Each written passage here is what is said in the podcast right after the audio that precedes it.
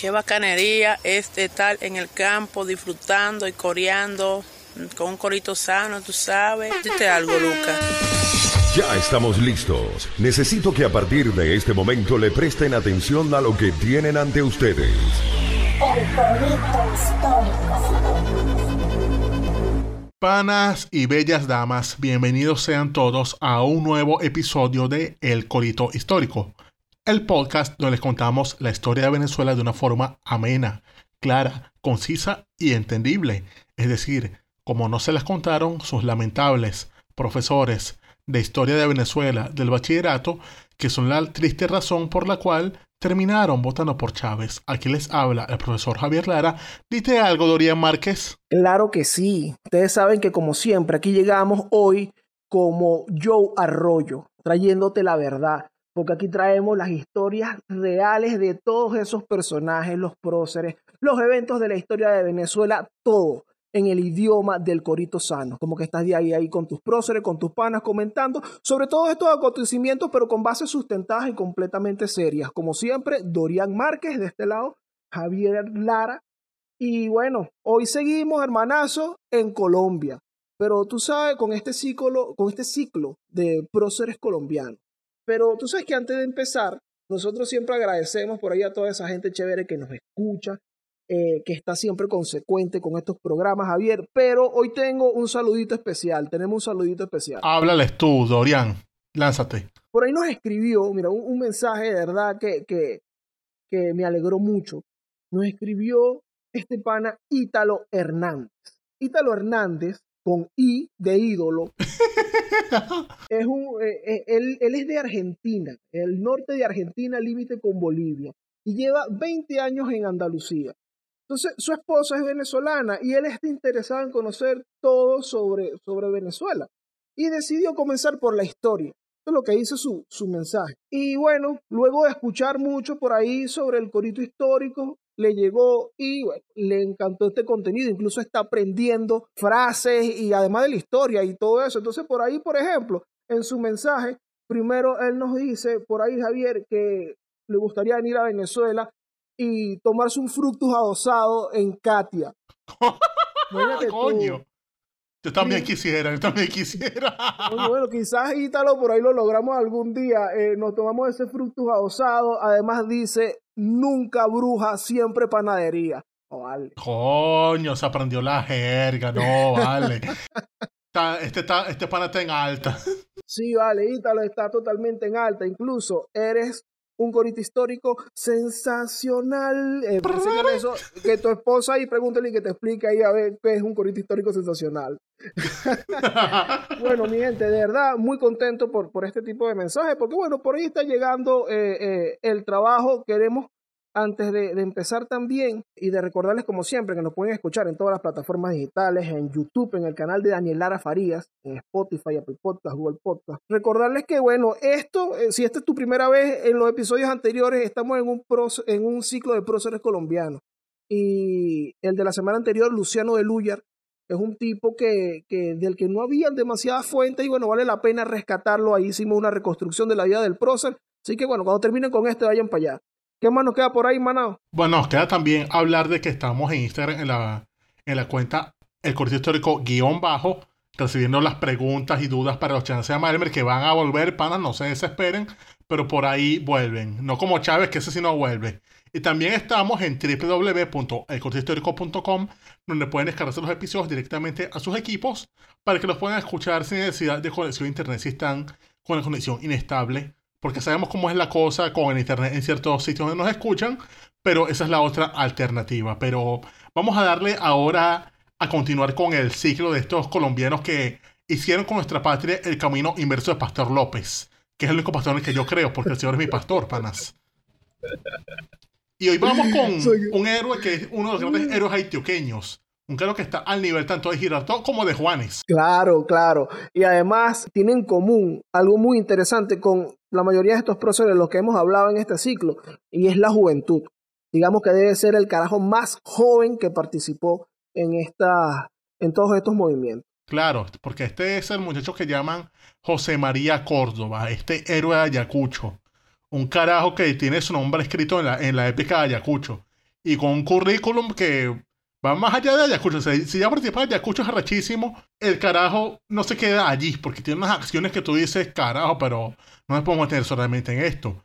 Y está el, su, el nivel de este tipo que, bueno, no en balde, por algo, el aeropuerto de la ciudad de Medellín, el aeropuerto de Río Negro, lleva su nombre, y merecidamente, porque de verdad era un héroe digno de esos honores. Y también la escuela del ejército colombiano, la escuela de cadetes, que está en Bogotá, lleva su nombre, que también lo merecía igual. Sí, José María Córdoba. Si no lo conocías, si no sabes quién es José María Córdoba, este aquí lo vas a conocer y te vas a dar cuenta porque es importante incluso para la memoria histórica lo, lo, lo, y, y, que lo conozcamos todos también, todos los venezolanos, porque bueno, también luchó de este lado y fue muy importante. Entonces vamos a empezar acá con José María Córdoba, hermanazo, que nace en 1799. Cuando, cuando vemos esto, nace el 8 de septiembre de 1799, era 8 años menor que Girardot y 6 años menor que Luciano de Luyer. Mm, o sea, era el, era el chamín. Chamín era el menor de, de ahí de la... El menor del combo. De la, del ejército, exacto, del combo. Entonces, él nace allá en Concepción, en estado de Antioquia. Su papá era Crisanto Córdoba, y este es un señor que, bueno, había llegado a la zona llamado por, por todo este tema de la minería y el, el oro que había por allá. Sí, exactamente. Entonces, bueno, allá se casa con Pascuala Muñoz y Castillón. Tienen a este muchacho. Cinco hijos. Sí. Pero el mayor era Lucia, este. José María. José María. Es la mayor de, lo, de los muchachos. Y él después, con, con su muchachera, decidió pasarse por lo minero donde estaba, que era primero Concepción, después pasó San Vicente. Pero él ya más adelante dijo, coño, tengo estos muchachos necesito bien para ya ponemos una escuela y una iglesia para que estos muchachos se eduquen. Y debido a eso es que se va a Río Negro, que es un sitio donde precisamente había más servicios, había iglesias, había colegios, o sea, había algo para que los muchachos, porque estar en una mina no es bueno para los niños. Entonces dijo, no, vamos a ir a un sitio donde pueda dar educación a estos muchachos para que no sean unos, para que no sean unos ñames.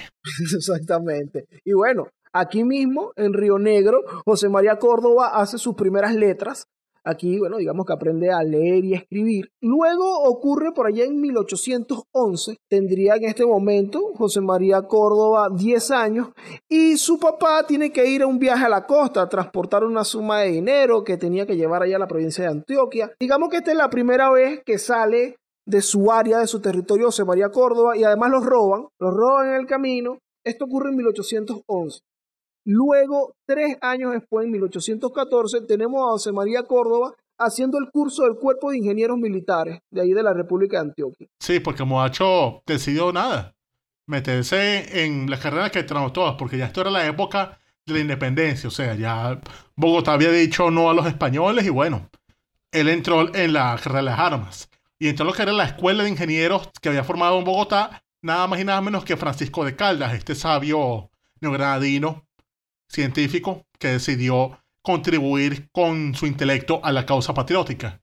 Entonces el carajo entró a esta escuela, que es, es decir, vio, clases en el museo donde vio clases de Luyer, llegó a ser co colega de él, porque salió como ingeniero. Sí, tal cual, ingeniero militar, eh, eh, eh, lo mismo que hizo de Luyer. Y si nos damos cuenta, este es el año 1814. Ya digamos que la pámpara estaba prendida con el tema de la independencia. El año 14 fue el año horrible. En Venezuela. Para Venezuela. Pero bueno, estaba Córdoba que viendo, era lo que, lo que se hacía en el momento, de la época. Además está en medio de la guerra. Bueno, vamos a, a hacer el curso de, de militar, de ingeniería militar. Ahí estudia en 1814. El año siguiente, con apenas 14 años, en 1815, Córdoba se une al ejército efectivamente. Sí, lo mandan a un batallón que comandaba un francés que está al servicio de Nueva Granada llamado Manuel de Servier. Y a este hombre lo mandaron al sur para que, para que combatiera a los españoles, que era la república en ese entonces estaba bajo el mando de Camilo Torres y otros civiles. Entonces lo mandan para el combate, van al sur, e incluso van a combatir y triunfan en un sitio, una batalla conocida como la batalla del río Palo. Ay, papá. Bueno. Conchale, hermano, pero ¿cómo hacía?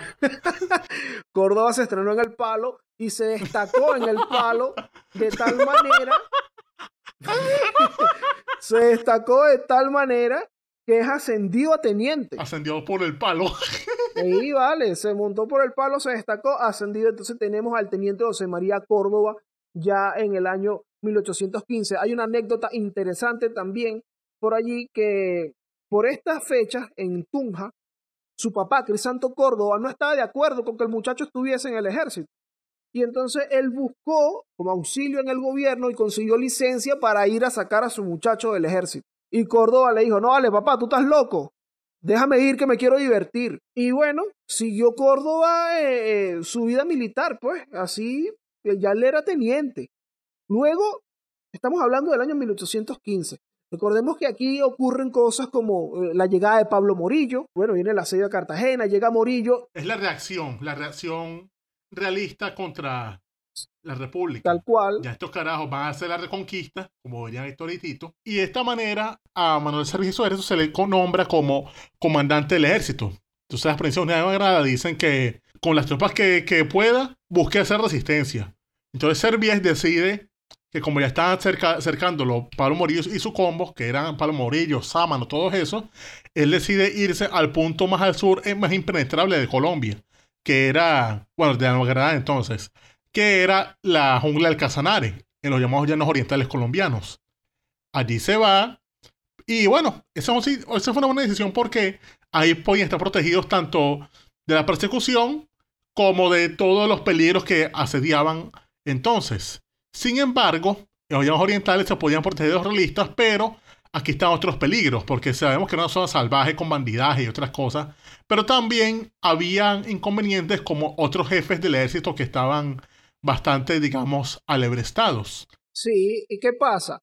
Cuando este contingente colombiano llega al Casanare, aquí comandado por, por Robert Gas de Servies, que aquí también viene Santander.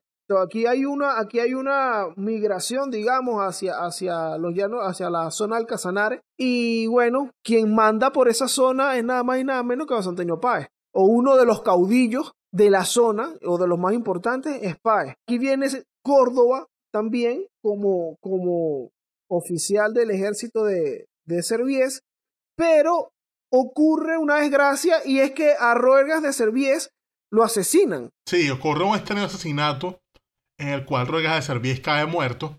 Hay quien dice que lo intentaron robar, pero también otros dicen que eso fue por desde Páez, ya que había una rivalidad entre ellos, ya que Páez no lo toleraba mucho. Él quería como imponer su, su ley. Y entonces se dice que al carajo lo asesinaron unos, unos tipos que fueron a tocar en la puerta y supuestamente los carajos eran gente de paz y nada, se enseñaron con él. Lo que ocurre también acá, eh, también en algún momento, bueno, en el episodio de Santander lo comentamos y en el de Páez también, que hay una, una reunión en donde se le otorga un mando a Santander del ejército que está allí en los llanos. Quien forma parte de esta reunión, además de Urdaneta, de mm. Santander, y bueno, Córdoba, que era un muchacho que estaba ahí, como que era un teniente. También está este Roergas de Servies, que era el tipo como con más rango allí. Entonces, digamos que sí hay como una rencilla, porque además de que hubo este, esta junta que, no, que sacó un mando de allí, también como que le picaba a Páez en rango dentro de su tropa. Entonces, bueno, el tipo termina asesinado, por ahí también hay como está el relato de Páez al respecto, que haciéndose el huevón por completo y que no, vale, nosotros buscamos a esos tipos, pero bueno, no, esos tipos los mataron y dijeron que habían sido, que los buscaban, vale, para robar, eso fue para robarlo, pero no los encontramos nunca. Pero bueno, aquí, aquí Córdoba matan a su jefe. Córdoba queda, ajá, y ahora, papá, ¿qué hago? Bueno, se tiene que quedar en el ejército de Páez. Sí, pero pasa lo que es que él intentó ir porque él dice como que, coño, esta vez no es seguro para mí. O sea, yo era un hombre de ser viejo, esto me va a matar a mí. Entonces él decide irse de allí, pero lo capturan y lo acusan de desertor lo, pretendían juzgar y fusilar, de hecho. Hay, hay un relato en una de sus biografías al respecto que hablan de que Córdoba fue a hablar con Páez y pedirle al general que lo transfirieran al ejército de, de Bolívar que está en Angostura. Y Páez se lo niega. Le dice, no, usted no va para ningún lado. Y se lo vuelve a pedir y se lo niega y es cuando él decide, ah, no, sabes que yo voy para el coño. Y lo atrapan. Y bueno, no, tú eres un desertor y tal. Que a mí esto no me parece disparatado porque si nos damos cuenta, Oliar hizo lo mismo o haría lo mismo un año siguiente y que no, vale, yo este tipo no lo aguanto, yo muy para el coño. Sí, esta vaina está muy fea aquí. Estos tipos andan un salvajismo, una huevonada, vámonos de aquí. Pero ve acá, si a él, si a él lo sentenciaron a muerte, ¿cómo él se salvó? Pues, porque le iban a fusilar. Pues se salvó porque había un combo, o sea, Páez no era el único jefe ahí, se ve lo más importante, también habían otros jefes. Yo no, los más jefes, más serios ahí era un tipo llamado Juan de Pomuceno Monero, que era el caudillo del Casanare. Y este carajo le caía bien Córdoba y mandó gente de su, de su grupo unos oficiales para que fueran a responder por él, para que dijeran, miren, yo respondo por este muchacho, no lo maten, este es un creo que sirve para algo. En todo caso, pónganlo bajo mi, mis órdenes y yo sabré hacer bien de él. Y entonces, gracias a esta intervención, los carajos, coño, en caso de guerra resuelve absolverlo. Mm, ¿Qué tal? Coño, bueno, tuvo un ángel ahí, José María Córdoba, y bueno, no solo lo absuelve, sino que él acaba llegando en el año 1817 a, a Guayana, en donde se pone a las órdenes de Bolívar ahí. Sí, y Bolívar lo pone de una vez en su estado mayor. Es decir, dice, no, usted es un tipo valioso, en- véngase una vez. Y siendo un muchacho, porque tendría que 17 años. 16 años, 17 años. Incluso de aquí, luego de incorporarlo a su estado mayor, el 14 de noviembre de 1817 es ascendido a capitán. O sea, tenemos al capitán Córdoba de 16 años en este momento. Luego, bueno, luego de ahí, que él participa en, en la campaña del centro y de los llanos. Mmm, sí. Y estuvo incluso, era el ayudante Guerrero Sublet, que era el jefe del Estado Mayor. O sea, él estaba ahí a las órdenes de Sublet, resolviendo, jodiendo en el llano. Tenemos que tener que participó en varias batallas, ¿no? ¿Participó en cuál fue? Sí, eh, eh, esto es en 1818 que se da esta campaña. Él primero, empezandito el año, en enero, 30 de enero, se reúnen Bolívar y Páez en el ato de Cañafístola. Y ahí está Córdoba como parte del Estado Mayor. Ahí se reencuentra con el antiguo jefe como que este es cerro. ah, sí, fusilar. se echan esas miradas, esta bruja. Claro. Y luego de ahí, entonces, claro, y participa en, en- en varios combates, el Rincón de los Toros, el Sombrero, y también en la súper popular Batalla de Semen. Coño, pero pasó del pa- de la batalla del palo a la batalla del semen. Coño, Córdoba, pero ¿qué es lo tuyo? Ese- ¿Te, gusta puro? libro. Ese es el libro que vamos a editar en la editorial Corito Histórico, José María Córdoba, del palo al semen. Porque te lo restriegues, locote. Bueno, eh, total que Córdoba aquí, luego incluso en la talla de semen o la talla de la puerta, que siempre ha resultado un desastre para, para el bando republicano, Córdoba incluso es ascendido a teniente coronel. Esto es en el año 1818. Ya en este momento, bueno, luego de, de- de terminar esta campaña, dicen, bueno, ya tenemos el control aquí, tenemos que seguir adelante, hay que ir por la Nueva Granada. Mm, empieza la campaña, que es esta gran campaña Nueva Granada, que es en la cual a él lo ponen a Córdoba en el batallón de José Antonio Sote, que es decir, combatiría al lado de Oliri. Exacto, exactamente. Incluso, bueno, ahí como, como parte de, de, los eh, canes, digamos, de Anzuategui, eh, tuvo que haber hecho mucho, muy buena relación con, con el popular Daniel Florencio, porque eran ahí compañeros de trabajo básicamente. Eh, cruzan, eh, hacen el cruce de los Andes, el páramo de Pisba, hacen ese cruce y ahí luego, bueno, participan en todas estas batallas que vienen ahí, Gámeza, Pantano de Vargas, Boyacá, Y en Boyacá, que resu- ser el, digamos, el Carabobo de Colombia, que es donde ellos terminan de destruir el ejército que está al mando de... Era el ejército que protegía a, a Sámano, el virrey de, de Nueva Granada en Bogotá. Aquí derrotan a esta gente y de ahí, bueno, queda Bogotá desprotegida y el virrey sale corriendo a Cartagena y se queda el camino libre para, para Bogotá. Llega a Bogotá, Anzuategui y su combo, y ahí Bolívar, cuando toma posesión, les da una visión. Le dice a Anzuategui que vaya a perseguir a Sámano a, a Cartagena.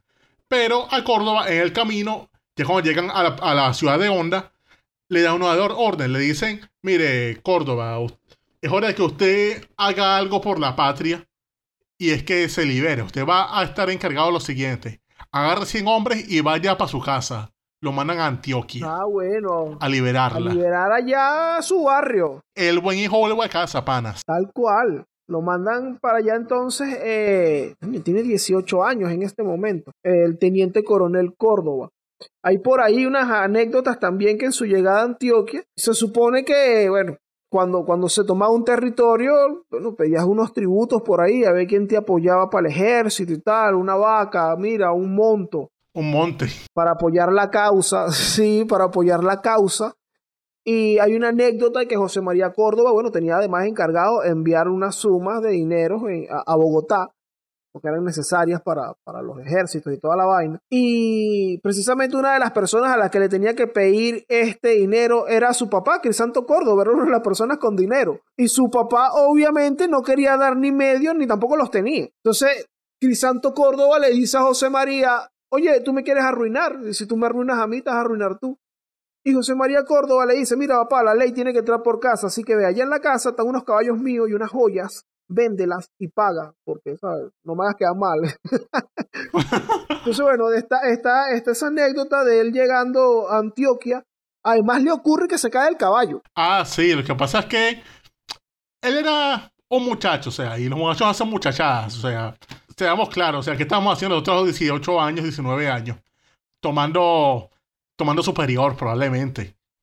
Y por mucho que él estuviese haciendo esas grandes acciones de, de tipo grande, también le da tiempo para detenerse a hacer pistas patronales. Y en Río Negro, él era pendiente de una muchacha bella, una bella dama llamada Manuela, Manuela Morales, al que quería sorprender. Y entonces él decidió ir a una corrida de toros, montando el mismo caballo para, bueno, matar toro a caballo. Pero mientras estaba a caballo, el carajo se cae de- de esa bestia. Y coño, una caída de caballo es muy peligrosa. No le, no le va muy bien. Entonces el carajo cae ahí y se habla de que el carajo quedó al borde de la muerte. O sea, quedó inconsciente por ocho horas. Se hablaba de que el carajo estaba a punto de pelar bola al punto que llamaron hasta un cura para que le pusiera los, los óleos. Vale. El carajo estaba con fiebre. Tremenda y- muchacha. Se cayó de la moto. Sí, se cayó de la moto. Se cayó de la moto y se, y se quemó la pantorrilla. José María Córdoba tuvo un accidente en la moto por querer impresionar a, una muchacha. Quería hacer la Pedro Locura. Eso es lo que pasa. No está como Pedro Locura, panas. Él es un profesional. Y la vaina es que él estaba con estado febril, diciendo incoherencias, sudando frío. Y entonces ya cuando llevaron al cura, para que le pusieran los últimos óleos, el carajo de repente como que abre los ojos, dice unas vainas coherentes y todos dicen, ya va, ¿quieres decir algo? José María, ¿qué es lo que quieres? Y él dice, quiero que me traigan una mujer bonita. Es decir, se dieron cuenta que el pana estaba bien porque era como tú y como yo. Es decir, dijo, ah, no, yo quiero que quiero es cuca. Ah, no, ya este pana está bien, vale, pues levántelo, vale. José María Córdoba se paró decir que quiero culo, mano. ¿Qué es lo que? Coño, que, que mira, no. Un muchacho, un muchacho, obviamente. Esto, esto, esto es una anécdota de una muchachada de José María Córdoba que además él estaba como que en plena comisión, pues, porque él estaba trabajando. Sí, pero le dio tiempo de coño, de vacilar un ratico, hacer un corito sano. Pero terminó dándose ese coñazo en la cabeza que de hecho, se habla de que esa caída le afectó su salud mental, que de vez en cuando le daban como toques y eso le, daba una forma de loquito. El carajo era como impulsivo. Mira, imagínate tú. Fíjate que él, como te digo, que él está trabajando y él queda en cama. Él queda en cama dos meses después del golpe que se da al caerse del caballo.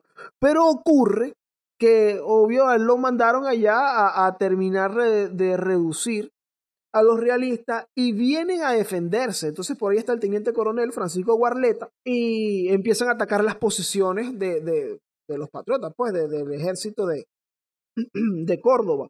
¿Qué hace Córdoba? Dice, no vale, yo tengo que ir a arreglar esto, no puede ser. Ese es como que para, párate a trabajar en retornado. Ah, coño, y se paró entonces todavía con el dolor en el coco, con alguna costilla fracturada y dijo, no, vamos a la guerra. Exactamente. Y tú sabes que así se, él se lanza a atacar al teniente coronel Francisco Guarleta y ahí se dan los combates de Yarumal y Chorros Blancos. Coño, pero... Locote. Coño, pero Córdoba tan, tan puras baterías sospechosas, pana. Claro, esa va a ser la segunda parte del libro. El segundo tomo del Del editorial. Blancos. Y Claro. ojo, que esta fue una batalla que duró apenas una hora. Ese fue un polvo de gallo. La batalla del rapidito. Bueno, y vence José María Córdoba. Obviamente le fue muy bien. Era un tipo, parecer, muy capacitado ahí en, en el asunto de la guerra y muy valiente. Entonces, luego de esto, él queda como comandante general de la plaza De- Sí, de toda Antioquia. Era el jefe. Era el padre de la patria, como diría nuestro jugular de Petari. Pero luego, su siguiente, tiene una misión, no descansa, un muchacho joven y tal, mira, y es un muchacho efectivo, comanda tropas bien, lo envían a la sabana de Cartagena. Entonces, ahí en la sabana de Cartagena, él se desplaza, logra tomar el Magdalena, toma el Cauca, luego, luego se une al comandante Hermógenes Maza, que por ahí nos los han pedido bastante. que hablemos de Hermógenes más. Mm, bien para el futuro. Efectivamente, sí, que lo- ahora lo mandan a liberar Cartagena. Ya vemos que esa ciudad es importantísima, es el principal puerto de Colombia. Y es en este, en este periodo en el cual se alía una acción conjunta con Mariano Montilla, con Luis Brión, con el almirante Padilla. Todos ellos se reúnen con el fin de tomar... San- Bueno, primero toman Santa Marta, o sea, ahí, ahí toman la vaina Padilla y José María Carreño. Pero una vez tomando Santa Marta, quedaba, era simplemente Cartagena. Y ahí es cuando Córdoba lanzó, lanzó un asedio que fue más o menos como dos meses. Y con ayuda de los otros panas terminaron de expulsar a los últimos realistas de Nueva Granada.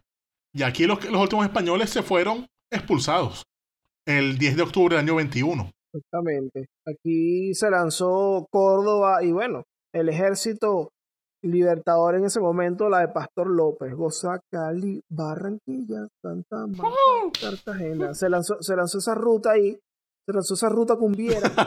Por aquí hay una anécdota interesante también, porque tú sabes que durante el asedio, este, este segundo asedio de Cartagena, digamos, del lado eh, republicano que duró, que duró menos, él es ascendido a coronel, pero es ascendido a coronel, digamos, de boca. ¿Por qué? ¿Cómo sabemos esto? Hay una carta de julio de 1821 que él le escribe a Simón Bolívar. Porque esta carta dice que, o, o- le cuenta a Bolívar, que él se enteró por, por Mariano Montilla, que había llegado, y le dijo, y que mira, usted es coronel. ¿Cómo usted sabe que yo soy coronel? Bueno, a mí me lo dijo Sucre en una carta, que su nombre ya estaba ahí, ya estaba el despacho hecho para darle el, el rango de coronel. Y me están tratando, todo el mundo aquí me trata de coronel, dice Córdoba. Pero también le manifiesta a Bolívar, pero a mí no me han dado. Entonces le pregunté, mira, pero dame el despacho. Y dijo, no, no me lo dieron. Entonces yo necesito que usted me dé mi papel que dice que yo soy coronel, porque yo no quiero ir a reintegrarme al cuerpo al que pertenezco. ¿Sabes? Y chapeé que soy coronel, ¿dónde dice? Ah, no, tú lo que eres un gaf. Incluso hay una frase muy interesante de, de Córdoba que dice que él no quiere pasar esos desaires por un rango que él no pidió. Es como que, ¿sabes? Mm, claro, o sea, me bueno, soy coronel o no, o sea, tú me dices que soy coronel, pero me baja de los reales que me Exacto, corresponden. y a mí, a mí no me, y a mí no me metas en estos pues coronel y tal, y no, créetelo, no, tienes que darme el papel para creérmelo, papá. Aquí José María Córdoba nos enseña eh, justamente esto, pidan constancia de su vaina, saquen ahí, pidan el récord de la universidad que no le salga una vaina raspada. Esto fue lo que hizo Córdoba, pidió su recibo de pago como debe ser. Y bueno, Bolívar como tipo consciente le despacha el cargo, el, el rango de, de coronel efectivo. Entonces, bueno, ya tenemos al coronel Córdoba Hermanazo en el año 1821, un coronel de 20 años. Y aquí, ya con este cargo, Bolívar le dice, ok, vas a ser coronel, pero ahora te necesito que vayas a reforzar las tropas que, que tiene Sucre al sur para que conquisten el Ecuador, panas. Y entonces le dicen, ok, está bien, voy para allá con Sucre. El Sucre resuelve, siendo panas. Y entonces es- va como segundo de Sucre a la campaña del sur, que es todas estas batallas que culminan en lo que sería Pichincha, que es la gran batalla en la cual terminan de conquistar el Ecuador, vencen a este Melchor, a quién fue, creo que fue Aymerich, ¿no? Vencen a Melchor Aymerich y bueno, entran a Ecuador relajados y a quien quiere su nombre en esta parte, es decir, ya es un cargo que ha participado en la liberación de Nueva Granada y de Ecuador y de Venezuela. Tres países liberados por su, por su obra y gracia. Y después de esto, el pana, coño, está bien, vamos a darnos un descansito, porque otra vez es un muchacho. Entonces tra- otra vez se va para Antioquia a vacilar. Sabes que eh, también resulta interesante sobre todo este camino que lleva hasta el momento José María Córdoba, que ha tenido muy buenos maestros. O sea, desde que él llega a las manos de Bolívar y lo mete en su estado mayor, queda a cargo de Sublet. Y bueno, Sublet eh, es un carajo muy solvente en, en, su, en sus labores, incluso de gestión y administración. Y aquí va aprendiendo Córdoba como segundo. Y después participa como segundo de Anzuategui. Y después, como, y después pasa por la mano de Sucre. Mm. Entonces, bueno, un carajo que no solo le echa bola a la vaina, sino que ahí va aprendiendo bastante. Eh, luego de él irse a, a regresar a Antioquia, ocurre en el año 1822, la, la Navidad Negra de Pasto. Al año siguiente de la Navidad Negra de Pasto, Pasto se vuelve a levantar, Pasto vivía levantada. Entonces, Pasto se vuelve a levantar, eh, hay un oficial por allí, Agu- Agustín Agualongo, Sí, recaudillo de pasto. Sí, y se vuelve a levantar y entonces Bolívar, hasta harto ya de pasto, y dice a Bartolomé Salón que vaya y se encargue de eso. Quien lo apoya allí a Bartolomé Salón es José María Córdoba, quien termina haciéndolo muy bien allí en Pasto y se gana el rango luego de general de brigada. Entonces ya tenemos al general Córdoba en este momento. Y aquí cuando ya general es cuando Santander lo recibe en Bogotá y lo nombra como comandante de la provincia de Bogotá, comandante de la de Cundinamarca. Pero esto ¿Y fue, bueno, esto fue una cosa con doble intención como todo lo que es Santander en su vida, esa pedazo de bruja. Cuando no. Resulta que Córdoba llega y él dice, no, que tengo aquí un cargo. ¿Cuál es? Comandante. Ah, bueno, lo acepto, está bien. Pero la cosa es que Santander lo pone allí para reemplazar a Antonio, Antonio Nariño, que era enemigo de, de Santander. Entonces, bueno, Córdoba no sabía eso y se pone ahí, ok, agarra su cargo. Pero también lo ponen en el cargo de presidente de la Comisión de Reparto de Bienes, que era también una forma de, de Santander de, de cómo arrearlo para su ganado. Sin embargo, Córdoba veía como que, coño, pero ¿por qué este tipo me está dando tanto, vale? O sea, que, háblame claro, Santander, ¿qué, ¿qué es lo que tú quieres? Santander no le decía nada, sino que no, usted es un tipazo, panas. Yo quiero que un, un tipo como usted es lo que merecemos acá. Deme acá la mano, deme un abrazo, póngame la mano. Ah, ya, ya, ¿qué es esto? ¿Qué es esto, pana? O sea, le dijo como que, no, no, a- ¿me hablas claro o tú eres, tú eres lagra o eres licra? ¿Eres marisco o eres molusco? ¿Eres niño o eres niña? Y entonces... Eres mono o eres ardilla, Santander. Entonces, coño, Córdoba sabía que Santander andaban andanzas raras, entonces él dijo como que, no, chicos, yo no voy a estar aquí en este, en este baile de salón con este carajo. Es más, chicos, renuncio a los cargos, vale, voy a tres para el ejército. El carajo dijo, no, vale, voy para el sur. Es decir, se dio cuenta, él supo ser un tipo serio, porque todo aquel que es capaz de mandar a Santander a amarse un huevo en la historia de Colombia es para mí una persona admirable.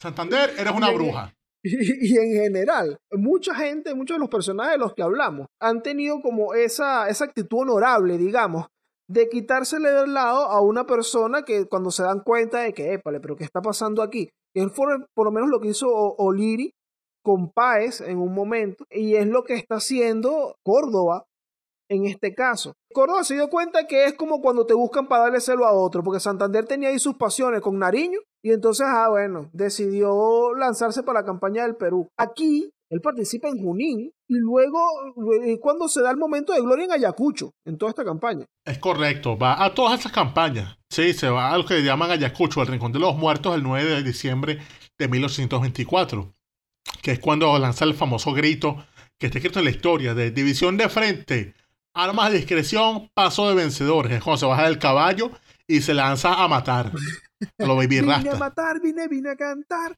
Le dice José María Córdoba. Es verdad, es el momento de gloria. Ayacucho es cuando, y este, este es como que el máximo, eh, el pico aquí, como, como Bad Bunny. Estoy en mi pic. Así, sí, así decía Córdoba en, en Ayacucho. Porque ¿qué ocurre en la batalla? Parecer cuando empieza la batalla no es favorable para, para el bando patriota, para, para el ejército de Sucre.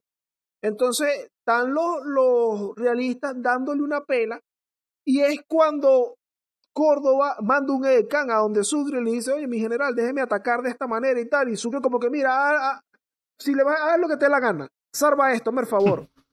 le dice Sucre.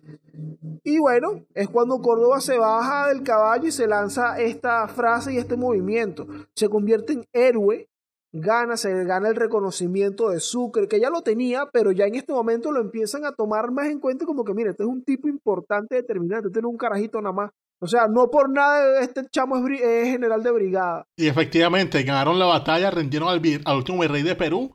Y bueno, nació la República del Perú se consolidó. Y bueno, aquí empieza también Córdoba. Yo me imagino que esto debe ser, porque es un muchacho, ¿vale? Tiene como 20, 21 años.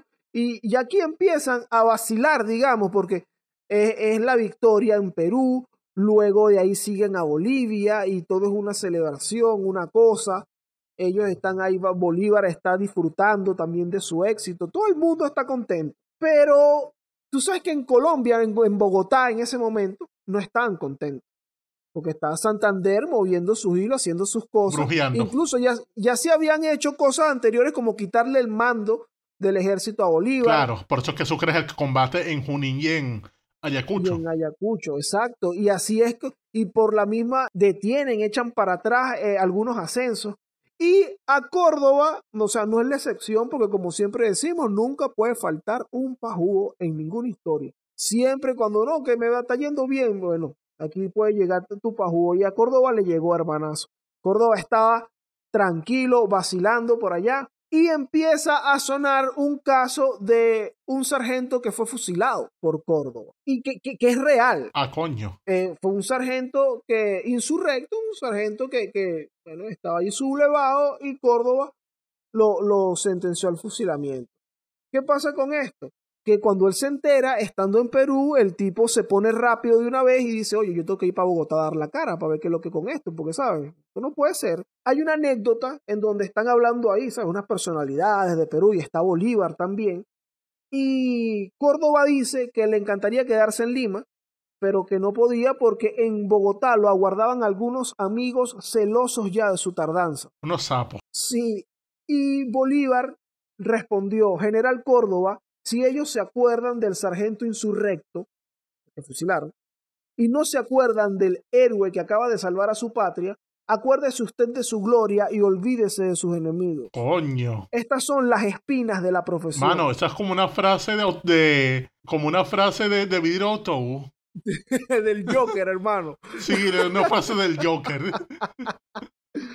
Incluso por ahí también estaba Sucre que manifestó su molestia respecto a esto. Sucre decía algo como que aquellos tipos, o sea, la gente allá en Bogotá, eran tan malos que eran capaces de apresar a Córdoba, así hubiesen, así perdieran en Ayacucho. Pero bueno, Córdoba seguía, porque tú sabes cuál era la impresión de Córdoba. La siguiente. Por una hora de resignación, yo no debo ni quiero perder 10 años de sacrificios y gloria. O sea, que, mano, a mí no me cuesta ir para allá porque yo el que no la no la teme. Yo voy para allá, voy a dar la cara, voy a salir bien. ¿Por qué? Mano, yo no voy a sacrificar todo.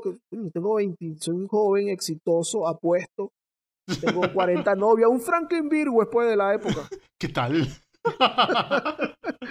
Entonces, bueno, Córdoba regresa a Bogotá y la alta corte marcial lo absuelve en 1827. Se tanta guabonada y el carajo fue y resolvió. Le dio la cara a Santander, porque ese Santander de, de, brujita que estaba por ahí metiendo su mano.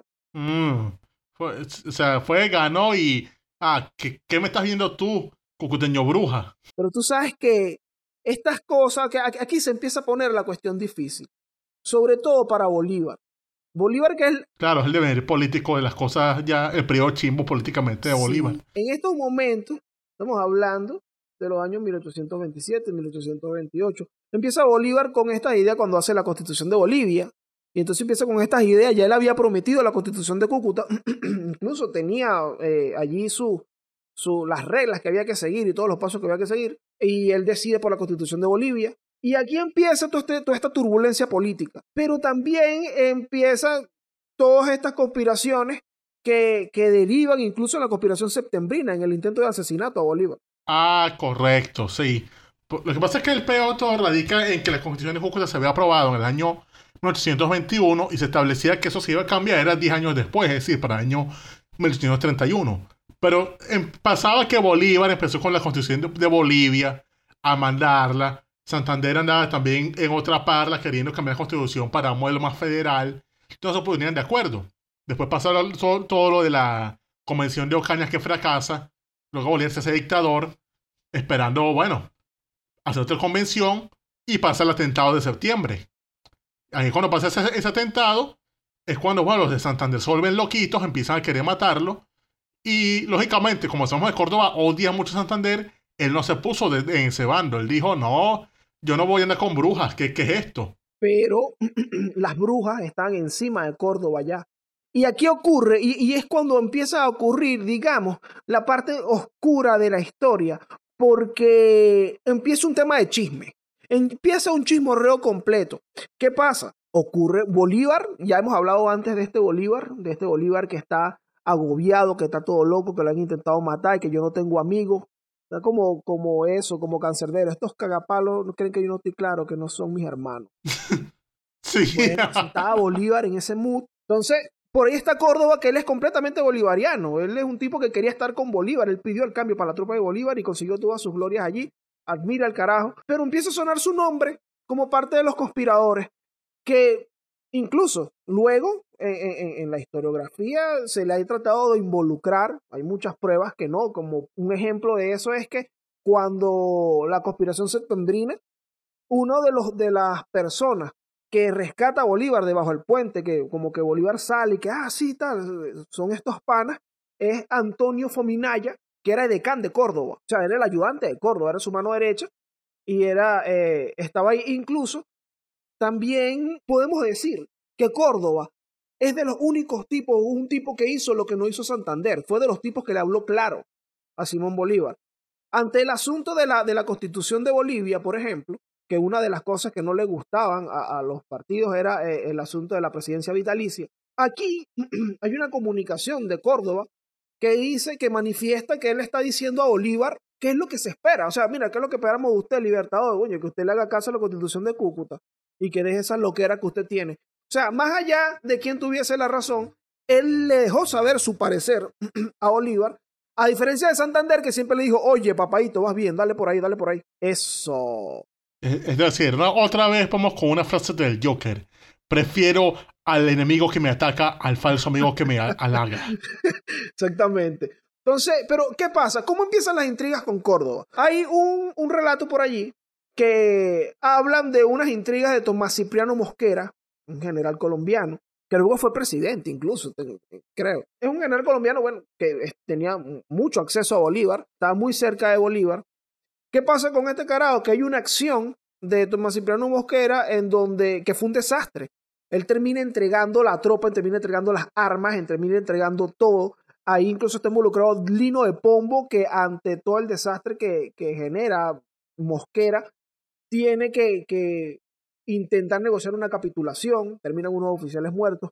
Pero en todo este asunto, esto en el sur de Colombia, en todo este asunto, mandan a Córdoba y que mira, anda a arreglar ese problema ya. Va a Córdoba y lo hace. Lo hace a nivel que, que al parecer deja en evidencia la incompetencia de Tomás Cipriano Mosquera porque llega, retoma todo, recupera tropas, recupera armas y Mosquera se llena de odio. Entonces, bueno, este, este, este es una de las este es Federico Jaramillo Córdoba, uno, de los biógrafos de Córdoba, que habla de que las intrigas vienen de este lado y entonces ahí empiezan a meterle chimes a Bolívar de que Córdoba es un conspirador, Córdoba es un conspirador, pendiente por ahí. Incluso Bolívar, con todo lo agobiado que está en, en todo este panorama, llama a, a Córdoba y se reúnen.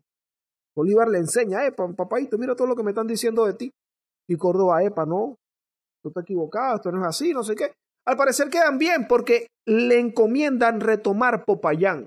Eso como que sale de ahí con una tarea encomendada. Ya hemos visto a Bolívar Bravo con sus oficiales por ahí con Oliri se molestó también y lo dejó un rato. En visto. Eh, sí, le lo dejó un rato en visto. Pero a Córdoba le dio una tarea de una vez.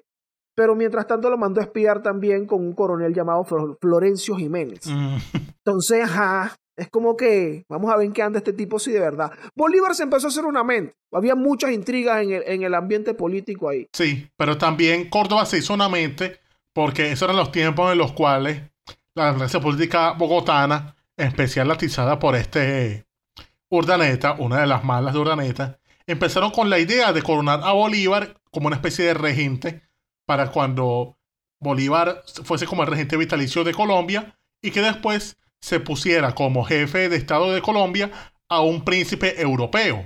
Se estaba con esa idea de ser como una monarquía, un protectorado bajo la protección de Bolívar. Pero, y esta idea no cayó muy bien en ciertos sectores de, del ejército, como por ejemplo el de Córdoba, que ya venía diciéndole a Bolívar de hace rato, coño, habla claro, ¿vas a seguir con la dictadura o no? Coño, tú no puedes ser presidente para toda la vida.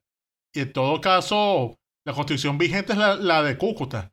Entonces, coño, dime, dinos qué vas a hacer para ver qué hacemos nosotros, porque tú no puedes estar con esto. Y Bolívar nada que aceptaba sugerencias y nada de eso, pero tampoco condenaba esos planes que venían de Bogotá de hacerlo rey. Entonces, por estas indecisiones de Bolívar, Córdoba quedó como que ya, pero si este carajo no se opone, es que, es que está de acuerdo. O sea, Bolívar como que de verdad se quiere volver loco y hacerse rey de esta vaina. Y entonces Córdoba, que a pesar de todo era un tipo que creía en la república, él empezó como a ver como desconfianza. Entonces era como desconfianza mutua entre los dos. Sí, vale. Entonces, si se fijan, e incluso esto, estas opiniones de Córdoba de que, epa, Bolívar, tú vas a ser rey por fin, pero habla claro, hermanazo, ¿qué, tú qué- es lo que tú quieres hacer? Y Bolívar también como que guavineaba, aunque se sabe que Bolívar no estaba de acuerdo con esto. Que, que Urdaneta estaba, oye, Simón, pero no quiere ser mi rey, por lo menos. Y, y Simón, Sí, pero si no habló claro, si no dio un discurso diciendo yo no soy rey de un coño de la madre, la vaina no da, la vaina da- deja, pa- Sí. deja muchas dudas. Claro, claro. Entonces lo dejó como abierto a interpretación. Y además, Córdoba tenía contactos con otros sectores que le decían, epa, ya eso está listo. Mira, ya, ya Bolívar, esa coronación, eso es un hecho. Eso ya, ya está ahí. Esa corona viene por ahí. Se están calentando la oreja con malas ideas a ambos y de esa forma es que empieza a darse esa ruptura hasta el punto de que ya el 21 de junio de 1829 Córdoba renuncia a todos los cargos que tenía. A pesar de que Bolívar no aceptó la dimisión, él dijo que no, está bien, no, te voy a nombrar ahora secretario de Estado en el Departamento de Marina, es decir, como ministro de ministro de la Defensa, algo así. Pero Córdoba estaba con su, no, no, no, chico, me voy de aquí, me voy. Chao, chao, chao. Y se fue para, para Río Negro. Claro, y tú sabes que hay una, una carta de Sucre para, para Córdoba, diciéndole precisamente, épale, menor, mira, yo te recomiendo, ha- haz lo que voy a hacer yo, yo voy con mi familia, vete, vete para la playa, vete, esto, esto aquí está muy jodido, Bolívar no está tan enfocado, el jefe está como todo loco, es mejor como que de un paso al lado. Y fue lo que hizo Córdoba. En efecto fue lo que, lo que hizo y que bueno, me voy para donde mi familia, vale, a reencontrarme por allá, relajado. Pero ahí están las intrigas, está llegando Córdoba a su zona, en su zona él es famoso. Entonces ahí empiezan unos asuntos, eh, eh, empiezan como, como un chispeo, como dicen en la República Dominicana, empiezan a echar chispas. Eh, la fama de Córdoba por un lado y la gente que se le pone del lado y todo eso, los chismes que hay sobre la coronación de Bolívar y el asunto, y si no es la coronación de Bolívar, es el hecho de que trae la constitución, eh, o sea, no, no respeta la constitución de Cúcuta. Y ahí empieza este chispeo hasta el punto en donde intentan ponerlo preso. Porque desde Bogotá dicen, no, no, mira, ya, ya hay que buscar manera de capturar a ese tipo. Y ahí cuando él directamente dice, no, ¿saben qué? Vamos a organizar un ejército y es los, funda su ejército y el carajo se alza en armas en favor de la constitución de Cúcuta. Y de esa manera él con su combo tiene alzada toda Antioquia. Y si está alzó Antioquia, podría alzar el resto del país. y ahí podía seguir adelante, hacer su propia campaña admirable.